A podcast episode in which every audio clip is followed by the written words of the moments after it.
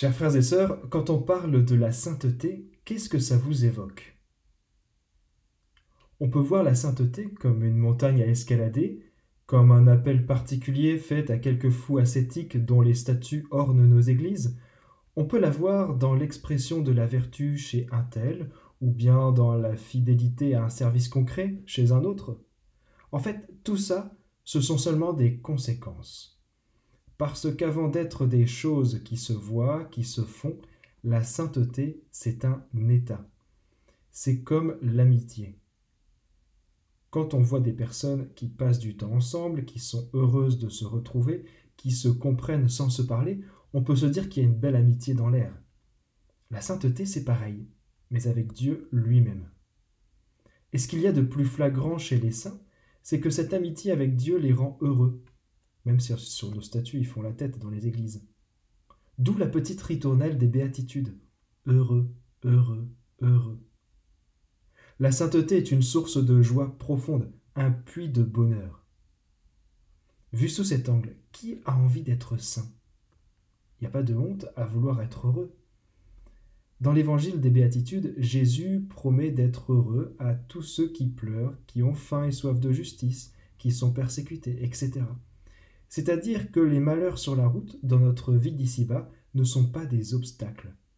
Au contraire, Dieu passe par ce qui est faible et fragile pour répandre sa grâce et se faire proche.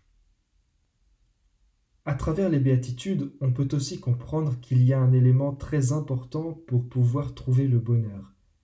Cet élément, c'est de savoir goûter et vivre l'instant présent. C'est le seul moment où tout est possible, le seul moment où on peut vivre intensément la relation à Dieu et aux autres.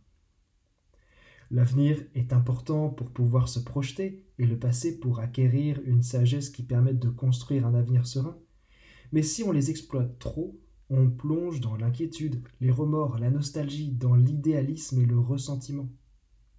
La surprojection dans le passé ou le futur, c'est une maladie de l'âme qui fuit la spiritualité, qui fuit Dieu ce n'est pas compatible avec la sainteté chrétienne.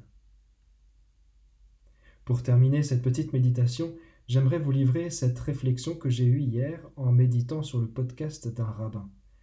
Il faisait remarquer que toutes les grandes figures qui ont marqué positivement l'histoire et dont on se souvient encore, ce sont des personnes qui prenaient soin de leur vie spirituelle.